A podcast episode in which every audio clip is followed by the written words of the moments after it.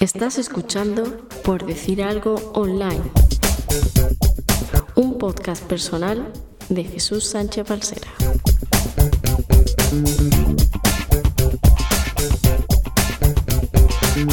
Hola a todos, bienvenidos, bienvenidas a este primer episodio del podcast Por Decir Algo Online. Soy Jesús Sánchez, JS Balsera en distintas redes sociales y desde mi blog, por decir algo, punto online y desde este podcast quiero compartir reflexiones y conversaciones sobre temas que personalmente me interesan, sin buscar una temática específica. Imagino que si estás escuchando esto, lo más probable es que ya me conozcas, pero en caso de que no sea así, un par de datos personales. Nací en 1980, por lo que en el momento de grabar esto tengo 39 años, cumpliré los 40 en unos poquitos meses.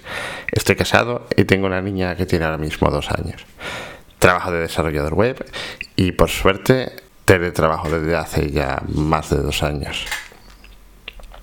Estoy grabando esto un domingo 31 de mayo de 2020. Son poco más de las 9 de la mañana en la hora española peninsular. No sé si estaréis escuchando esto al poco de grabar, o si habré tardado mucho en editar, o si quizás habéis llegado a este episodio curioseando en el futuro. Pero para ponernos en situación, estamos actualmente en la segunda fase de la desescalada. Ya se han abierto los terrazas de los bares y la gente va en familia al centro comercial.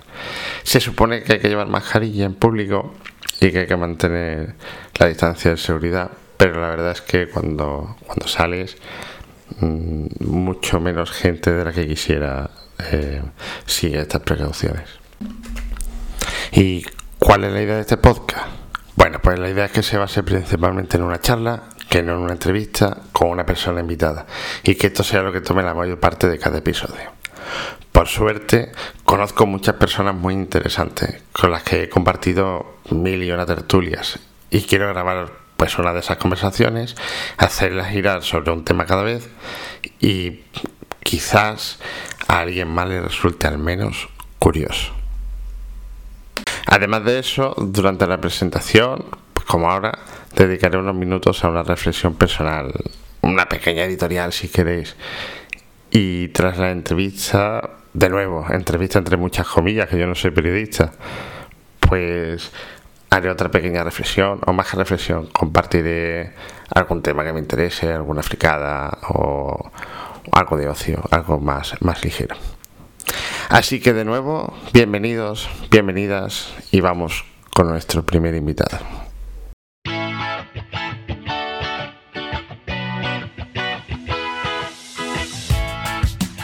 Bien, pues empezamos con la siguiente sección del podcast y conectamos con el primer invitado, que es una enorme satisfacción tener conmigo en, el primer episodio al gran Álvaro Hurtado. Álvaro, si no lo conocéis, eh, nació en 1980 en la ciudad de Cáceres, es informático, emprendedor, eh, tiene un histórico de empresas que le ha creado, es un gran conferenciante. Si estáis en el mundo de Drupal, que puedo apostar que la mayoría de los que estáis escuchando esto eh, lo sois, eh, lo conoceréis de sobra. Actualmente trabaja en remoto para una empresa extranjera, que él ahora mencionará, supongo. Y también es el tipo que se disfraza de Wally en las fotos de las diferentes conferencias. Pero sobre todo, eh, lo que yo quiero destacar es que es una de las mejores personas que me he encontrado en la comunidad. Es por eso por lo que. Es por eso y porque es un tío interesante, por supuesto, por lo que quería tenerlo en el primer programa. Buenos días, Álvaro. Eh, buenos días. El, placer es, entero mío de estar aquí compartiendo un ratito contigo. Después de esta presentación yo ya no sé qué, decir. Yo creo que ya hemos terminado, ¿no? no sé, si quieres añadir algo, si, si quieres destacar alguna cosita. Bueno, eh, pues la verdad es que está ya casi todo dicho. Lo que soy una buena persona, yo creo que en parte la comunidad a la que pertenecemos de software libre y demás, yo creo que saca lo mejor de nosotros, ¿no? Todos tenemos nuestros días malos y todos tenemos nuestros cabreos y, nuestros arrebatos, ¿no? Pero bueno. Fijaos si es buena persona que hoy es sábado y estamos grabando esto, son las 10 de la mañana, pero ya llevamos un rato haciendo pruebas y charlas. Así que muchas gracias Álvaro por estar aquí. Nada, gracias a ti porque es que no estoy solo haciendo esto. si fuera yo el único que salía tan temprano. bueno, ya está, vamos a... No voy a citar al señor Lobo, que todos sabemos lo que dice. Correcto. Álvaro, ¿cuánto hace que nos conocemos y, y cuándo fue la primera vez? ¿Te acuerdas? Pues pudo ser la DrupalCamp de Madrid de 2012. Yo dudo entre eso y el, el Drupal Day de Santander. Quizá ahí fue cuando, cuando hablamos así un poquito más, nos paramos a hablar. Sí, sí, quizás sí, porque fue un momento más pequeñito. Además, yo allí salí un poco, tuve que salir a dar la cara porque estábamos organizando la, la, la de Cáceres y no habíamos hecho nada y faltaban cuatro meses y, y tuve un poco... Además, tengo un buen recuerdo de eso porque me acuerdo que durante la asamblea en la que tenía que explicar cómo iba la DrupalCon y no habíamos hecho nada prácticamente, estaba preparando una presentación en plan político de todo lo que habíamos avanzado vendiendo, que si el jamón, que si no sé qué. Y realmente a última hora dije, si es que esto no tiene sentido, voy a sincerarme, no hemos hecho nada, pues voy a decirlo tal cual para que nos echen una mano.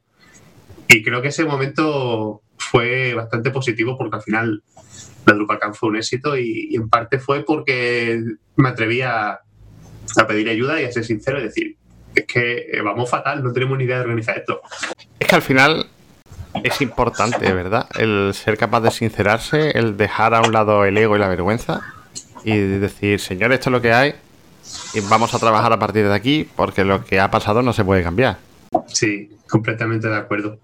Completamente de acuerdo. En, en aquel momento fue una DrupalCamp y la verdad es que son lecciones aprendidas, ¿no? De, oye, cómete el ego. No, lo que te has dicho, estoy completamente de acuerdo.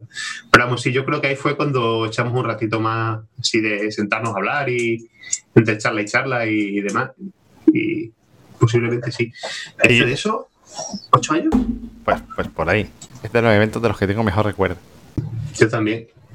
Bueno, pero no estamos aquí para, para contar anécdotas del pasado. Eh, este es el primer podcast. ¿Cuál es la intención de esta charla y por qué está Álvaro aquí con nosotros? Pues no es una entrevista, porque obviamente yo no soy periodista, tampoco soy comunicador, pero creo que tengo personas cerca que tienen cosas interesantes que contar y cosas, temas que a mí me interesan, puntos de vista a veces un poco diferentes a los míos, que pueden llevar a que tengamos conversaciones que sean interesantes para mí, pero que quizás también lo sean para alguien más. Entonces, aparte de todo lo que he dicho antes de porque me gustaba la idea de que Álvaro fuera el primer invitado.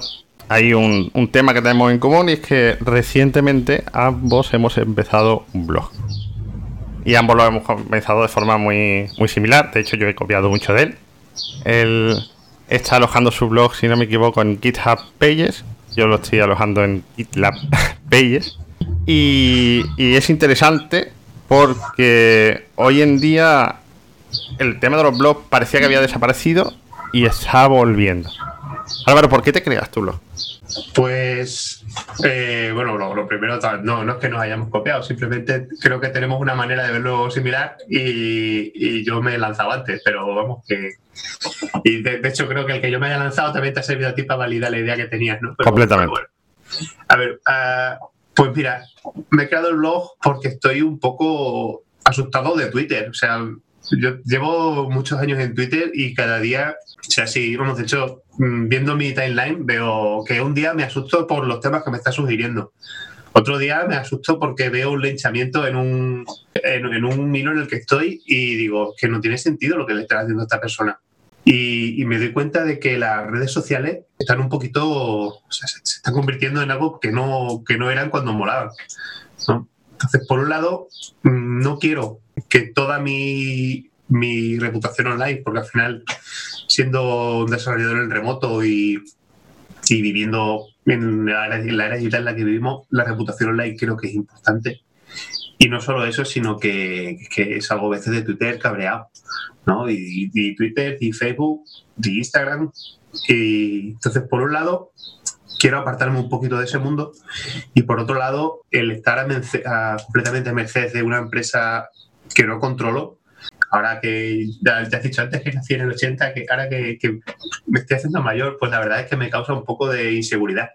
Entonces prefiero tener yo todo el control de todo el contenido que voy generando y si mañana, ahora lo tengo en, GitHub eh, Pages, pero si mañana tengo que alojar todo ese contenido donde sea porque GitHub eh, que desaparece, tengo el control. O sea, básicamente esa es la, esa, esa es la razón. Quiero que mi contenido sea mío y no se pueda manipular y no se puede hacer llegar a las personas eh, equivocadas para que yo en un momento dado dé una opinión que haya alguien que le asuste, me monte un scratch en el, en el hilo, aunque sea una opinión eh, que, que, no, que no tenga vuelta de hoja, pero siempre hay quien se, quien se indigna.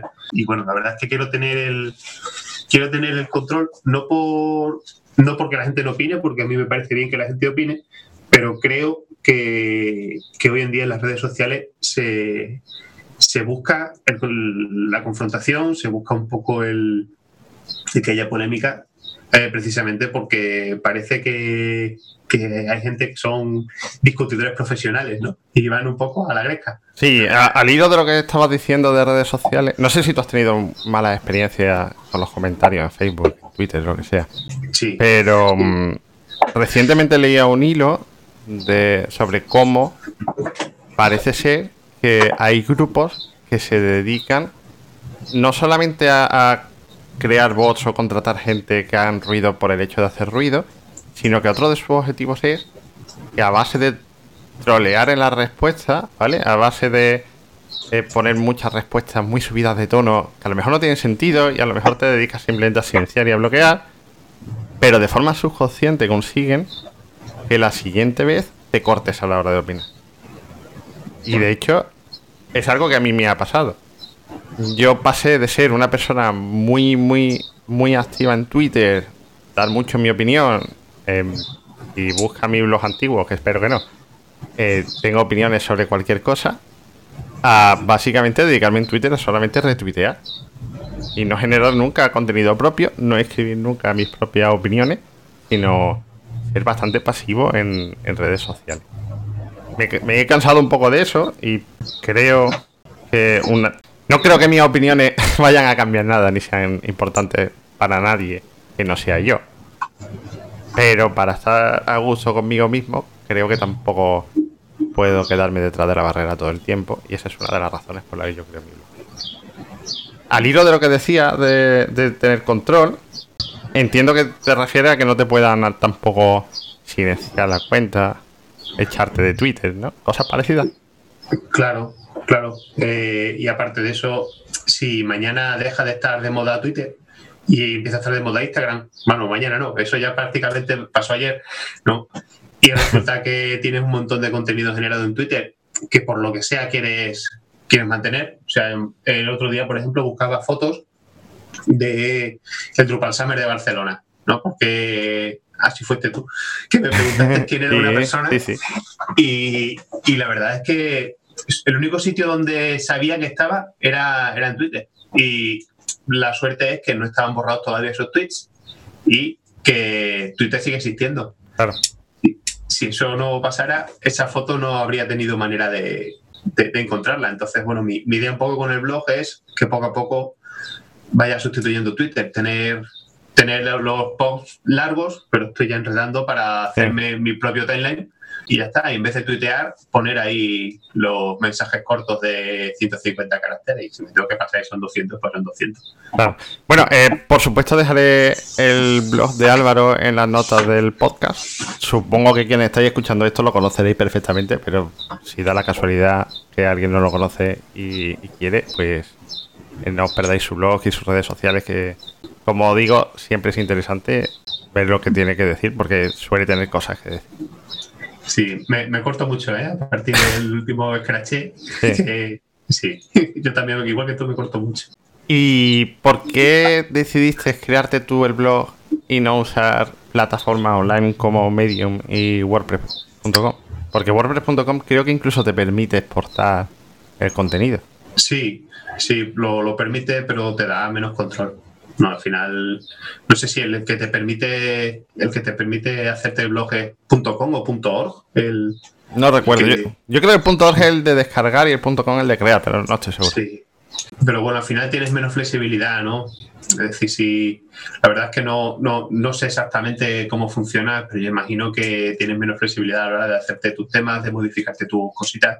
O sea, tendrás acceso a tus plugins y a tu instalarte tus temas, pero si te quieres hacer alguna cosita en código, nosotros Claro. que tenemos la suerte de que podemos, me imagino que estará más, más limitado, ¿no? Claro. Bueno, po- podemos por capacidad, por tiempo no sé tú, pero yo poco. Sí, al final son más las ganas que, que la capacidad real, ¿no? Pero, pero bueno, no, no ponerte ahí la barrera, la barrera de, de no poder hacerlo, ¿no? A mí una de las Y- cosas que me echa mucho para atrás, en particular de Medium, mm, supongo que te habrá pasado igual que a mí, que ahora estás detrás de un muro de pago. Entonces, al mes solamente puedes acceder a, creo que son cinco entradas, una cosa así. Entonces, al final me hace pensar que el contenido que se genera en esa plataforma no es del que lo crea. Sí, por supuesto, y pues igual que en las redes sociales, ¿no? Al final, Medium, el sistema no es más, es parecido a una red social, o sea, ¿qué, qué más te da un Medium que un muro de Facebook Ya. a- abierto? No. Oye, que, que es lícito, ¿eh? Obviamente, ellos tienen que ellos tienen que monetizar y que sacar una rentabilidad al trabajo que están haciendo. Sí, sí, por supuesto. Por supuesto, al final son empresas y tienen que comer. Y yo, yo, de hecho, soy de los que cuando utiliza una aplicación freemium que utilizo intensivamente, aunque no necesita la versión de pago, muchas veces la pago. O sea, me pasé Sí. con el Strava. Antes que jugaba más a Pokémon, de vez en cuando metía dinero que no necesitara. Porque digo, oye, estoy, estoy usando esto de una manera intensiva. Detrás de esto hay gente que tiene que comer, aunque estén forrados, aunque no necesiten el dinero, un poco por, por sentirme, por no sentirme que estoy aprovechándome del sistema. Como iba diciendo al principio de esta charla barra entrevista, Álvaro es una buena persona. Bueno, hombre, A mí, otra de las cosas que me echan para atrás de esta plataforma es el tema del, del tracking, de cuánto respeto tendrán o no tendrán del GDPR, qué estarán haciendo con los datos de las personas que están visitando mi contenido o que están generando comentarios. No sé, tú, creo que, creo que tú tampoco has activado el AdSense, ¿verdad? En el blog. no, no, no. No, porque ¿para qué? O sea, al final ni, creo que vayase nunca una fuente de, de ingresos medio real, ni quiero ensuciar a mis usuarios con publicidad de. O sea, no, o sea, si entras a leer lo que malamente yo tenga que decir, pues lee eso, pero no, no, no, te, no te llenes de publicidad. Lo que tú dices, por un lado, para que para que la gente sepa cuáles son tus intereses a Google y, demás, que al final yo no sé si comparten datos o no los comparten, pero al final cuando, cuando entras en un cuando te pillan la cookie de un AdSense, eh, aparece la publicidad por todos lados. Y por otro lado también, ya creo que el blog actual no guarda ninguna cookie y eso ya me, sí me he de tener que poner el aviso de cookie, que la verdad Sí. es que me, me pone de mala leche. No sé si se puede decir eso. Pero es importante. Yo creo que la gente le da a aceptar a todo y no entiende lo que está pasando por detrás. Y el GDPR quizás sea una de las normativas más importantes y más interesantes que, que han salido desde que vivimos online, digamos. Sí, sí, a ver, eh, por supuesto que la privacidad es súper importante, pero al final se reduce a que todas las páginas hay un aviso de cookies que todo, que todo el mundo acepta sin saber lo que ello conlleva detrás.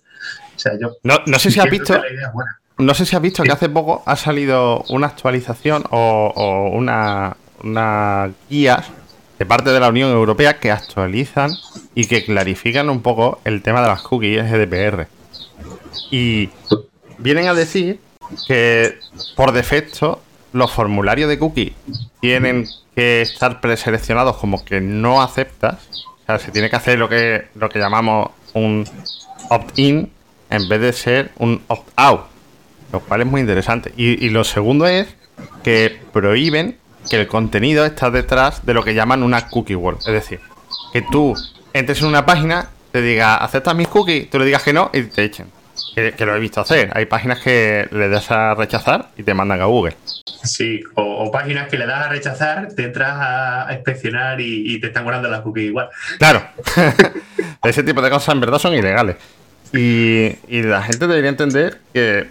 Creo que el caso de Cambridge Analytica y de cómo han influido en el tema de las elecciones americanas es más que conocido por todo el mundo. Y, y el tema de he buscado un producto. ¿Cómo fue lo que te pasó el otro día? ¿Te acuerdas que lo comentamos? Sí, pero la verdad es que ni me acuerdo que... Ah, sí, los lápices, estos, los estilos para escribir en la tablet. Sí, que estuve, estuve buscando y nada, creo que me pasaron un enlace por Twitter y ya solo, o sea, piqué en ese enlace, lo compré, pues no, no busqué mucho más. Y a partir de ahí, en todos lados, estilos de todos los colores. Y digo yo, no, no puede ser, no puede ser en diferentes dispositivos, ¿no? Porque lo, lo, compré desde el móvil no, no, no, no entiendo cómo ha podido pasar eso. Claro, pero, pero si estás logueado, si estás usando Chrome y tienes los marcadores sincronizados, al final las cookies estarán sincronizadas también. Haces una búsqueda y todo lo relaciona. Y porque sí. aún no son capaces de darse cuenta de que ya lo has comprado y dejar de ponerte esa publicidad. El día que sean capaces de eso, serán capaces de dirigir nuestras compras, generar necesidades y encima de todo que les demos las gracias. Entonces, no sé, ya te digo. Y bueno, al final, cuando es simplemente sobre comprar un lápiz para el iPad, vale.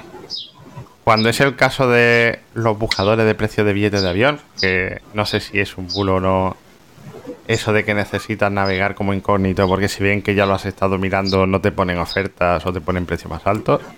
Bueno, al final son cosas más o menos superfluas. Pero cuando empiezan a controlar qué navegas, qué escribes, dónde, para hacer un perfil ideológico, da bastante miedo. Sí, sí, sí, completamente de acuerdo. Completamente de acuerdo. Pero bueno, ah, yo, yo supongo que, se, que, que ya tendrán cosas, o sea, en Twitter, ¿no? Ahora, Mm. ahora que está todo el mundo bloqueando como loco, silenciando y, y demás, yo estoy convencido de que Twitter sabe a quién votas. Porque además, como Twitter se ha convertido en un foro de, de política, estoy deseando que vuelva al fútbol nada más que para que los opinadores profesionales se pongan a hablar de Messi y de, de, de a Cristiano ya no juega en España. ¿no? Bueno, pero también opinarán, da igual. ¿no? Y, y dejen en paz cosas más serias. En serio. En fin, todo esto es muy interesante y podría darnos para varios episodios de podcast y conversaciones. Pero bueno, creo que con esto damos unas primeras pinceladas que para un primer episodio está bien. Así que por, por ir terminando con el tema blog, ¿qué objetivo tienes con el blog? Más allá de ir contando un poco tus pensamientos y salirte un poco de redes sociales. Principalmente eso, el poner mis pensamientos y tener acceso a ellos en un futuro, ¿no? De, oye, mira cómo pensaba esto en aquel momento, también desahogarme, ¿no? Sí. Muchas veces... Un blog es muy catártico. Sí, sí, sí. O sea, de llegas y estás a lo mejor un poco dándole vueltas a una cosa y dices, bueno, voy a escribir un artículo en el blog y te ayuda un poco a ordenar la- la- la- las ideas. De hecho, tengo publicados tres artículos, creo, Sí. y en borradores aquí en ramas en mi local tendré como 20. y, y bueno, posiblemente ya, ya he terminado algunos de los que tengo en borradores, ¿no? Pero sí que el llegar y ponerte a pintar, hacerte el, draft y, y Sí. luego ponerlo en, en el ordenador, sí que ayuda a aclarar muchas ideas. Y ya te digo, en muchos casos la verdad es que no, no lo publico porque digo, "Bah, esto habría que darle una leída, revisar ortografía y ver si se entiende lo que quiero decir. Yo utilizo a mi mujer de editora, ¿eh? Ah, pues mira, buena- es buena idea, Sí, sí. es buena idea. Le, lo lo mismo te la copio. A lo mejor me, a lo mejor me dicen más, no, por favor, que dos niños aquí. Pero bueno, y ¿Y, y te ves dentro de cinco años con, con el blog? Sí, sí, sí. Sí, sí, sí, sí, sí, todo sigue según lo establecido, ¿no? Porque Sí. nadie sabe lo que puede pasar en cinco años. Lo mismo, lo, lo mismo no, no estamos ni aquí, ¿no? O sea, Sí, tanto ya. que ha pasado del virus te das cuenta de lo, de lo rápido que se puede ir toda la mierda, ¿no? Y Álvaro, ¿qué edad tiene ya tu hijo mayor? tres años hizo hace dos semanas. ¿Y, y te plantea la posibilidad de que dentro de 10 años diga, a ver, qué escribía mi padre cuando yo era pequeño? La verdad es que sí. La verdad es que sí, tío. Es una cosa que, que también se me pasa por la cabeza. Porque yo, yo reconozco que parte de mi motivación también es esa. De hecho, es un poco macabro, ¿no?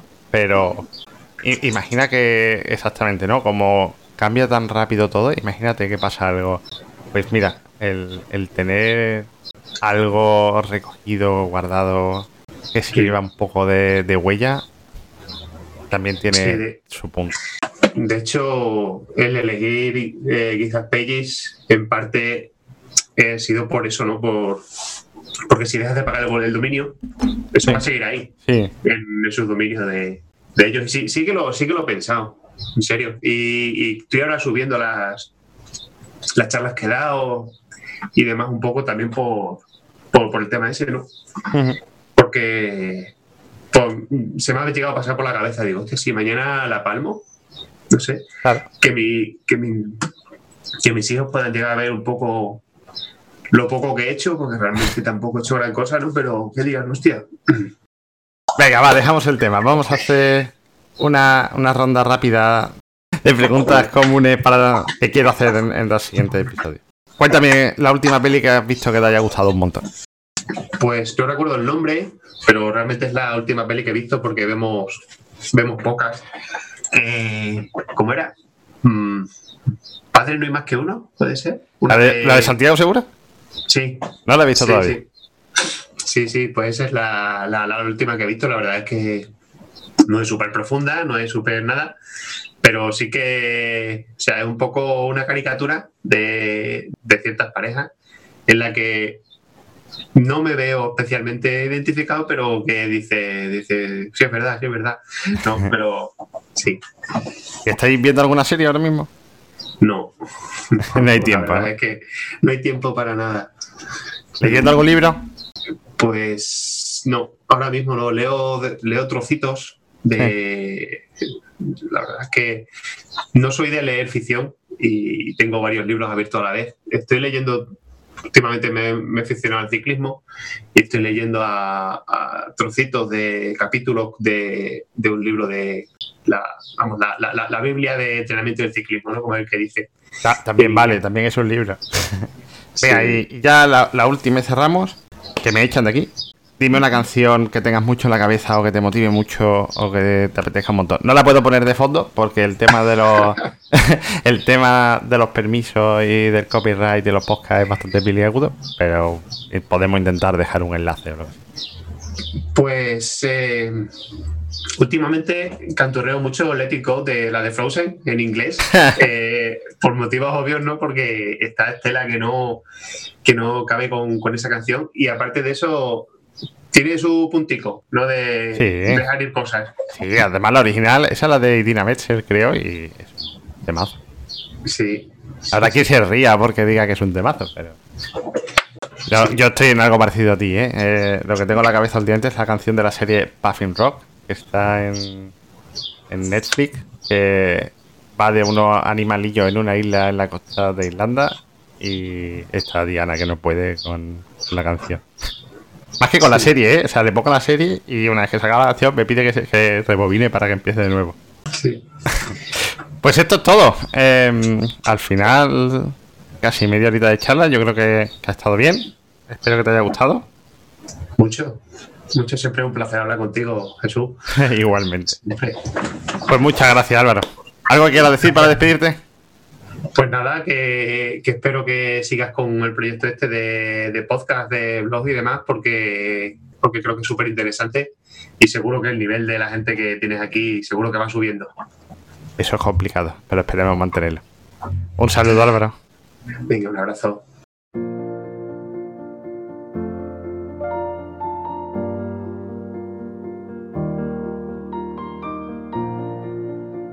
Espero que os haya gustado esta charla con Álvaro, en la que creo que hemos tocado algunos temas muy interesantes, distintas motivaciones para crear contenido y para ser realmente el dueño de este y no dejarlo en manos de terceras empresas o corporaciones.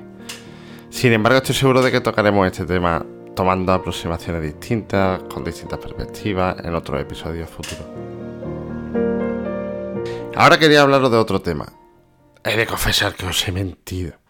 En la entrada de este podcast, cuando decía que empezaba a grabarlo porque quería compartir reflexiones, eso no era la verdad.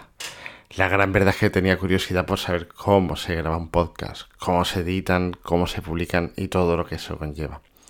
Y todo esto empezó porque, como ya dije al principio, y como ya probablemente sabréis, yo teletrabajo, trabajo en remoto. Eso significa que participo en videoconferencias a diario. Varios días, de hecho, son casi completamente una videoconferencia tras otra. Y la calidad del sonido era no la mejor. Por tanto, decidí buscar y comprarme un micrófono decente y acabé haciéndome con un Blue Yeti. Y claro, vi que era súper popular entre los podcasters, que posiblemente debería haber investigado más, pero bueno, eso lo podemos dejar para otro día. La gran verdad es que es muy interesante. Existen muchos programas que te facilitan la vida, en la que prácticamente no tienes que hacer nada. Le das a un botón, te graba, te lo sube, lo mezcla, pero ¿dónde está la gracia en eso? Así que aquí estoy, usando software libre, grabando de una Kubuntu con Ubuntu Studio instalado, usando Ardour y siendo consciente de que el sonido de este primer episodio pues era muy mejorable. Pero bueno, aquí hemos venido a aprender. Si os interesa el tema, probablemente le dedique uno o varios artículos en el blog al respecto. Pero quería menos mencionar que existe una comunidad llamada Home Studio Libre con un grupo de Telegram que tratan los temas del audio en Linux, donde podéis leer conversaciones en las que he aprendido muchísimo. No solamente sobre grabación en voz, sino también sobre cómo grabar instrumentos o música. Conversaciones, algunas de ellas, que realmente no puedo seguir por falta de conocimientos, claro. Pero es que además el ambiente es de los mejores que he vivido en un canal de este tipo. Y ya está, esto ha sido todo. Espero que os haya gustado, al menos lo suficiente para volver cuando haya un nuevo episodio. Mientras tanto, muchas gracias por haber llegado hasta aquí. Sed felices.